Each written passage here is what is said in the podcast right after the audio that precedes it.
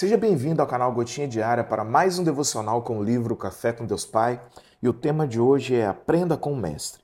Em Mateus capítulo 8, versículos 2 e 3 está dito: Senhor, se quiseres, podes purificar-me. Jesus estendeu a mão, tocou nele e disse: Quero, seja purificado. Bom, o verbo querer, descrito tanto no pedido do leproso quanto na resposta de Jesus, corresponde à palavra grega para anseio e desejo. O desejo e anseio de Jesus em ver aquele homem curado revela sua compaixão para com a dor dos que sofrem. Ao longo dos evangelhos, contemplamos testemunhos da compaixão de Jesus curando doentes, compadecendo-se das multidões, enxergando-as como ovelhas sem pastor. Ele se comove com a dor das pessoas e chora pelo falecimento do seu amigo Lázaro. Ensina que a compaixão é a conexão de coração capaz de tornar o anseio do outro um desejo seu. Ela nos torna incapazes de sermos indiferentes à dor do outro. Jesus continua sendo o mesmo mas pode ser que você esteja passando por dificuldades e se sinta abandonado, rejeitado, esquecido por Deus e pelas pessoas.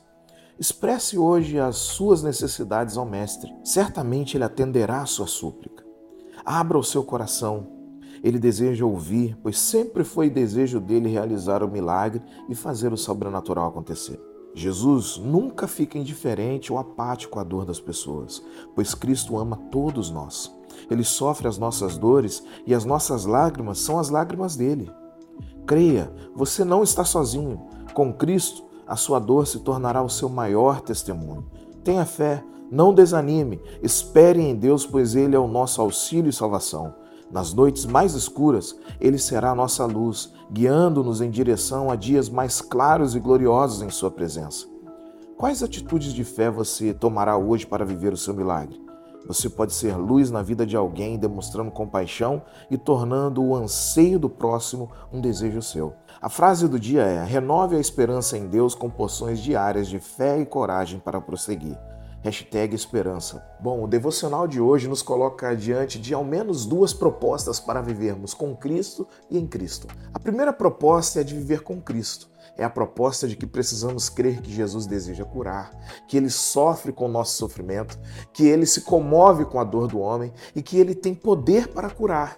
O devocional é perfeito em explicar o desejo e anseio de Jesus em ver o homem curado. Não estamos abandonados. Por mais que tenhamos passado parte da vida lutando contra uma doença, contra a orfandade, contra o desprezo de quem deveria nos amar, contra sentimentos que destroem, não podemos jamais nos esquecer de que Jesus deseja, anseia por ver o nosso bem, a nossa cura e uma cura em todas as áreas da nossa vida e mais, ele sofre conosco.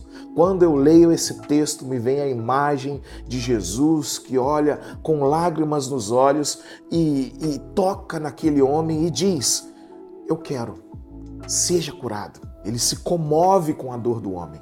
E mais, tem algo muito importante que esse texto nos comunica. Na verdade, esse texto grita para a gente. É o fato de que Jesus tem poder para realizar o impossível segundo a sua vontade e propósito. Esse homem chega com uma fé inabalável diante de Jesus e pede por cura.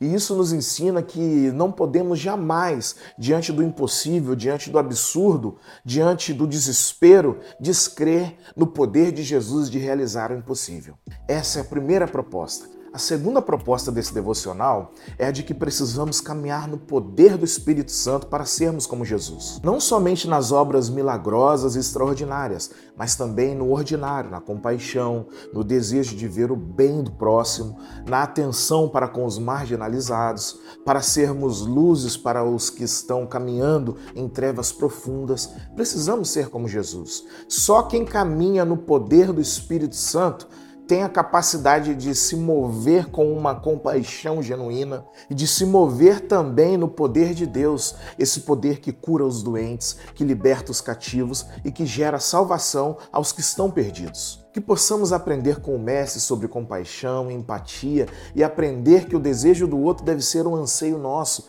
e também a nos mover no Espírito Santo que cura, que realiza coisas impossíveis aos olhos humanos. Tenha um dia abençoado, meu irmão e minha irmã.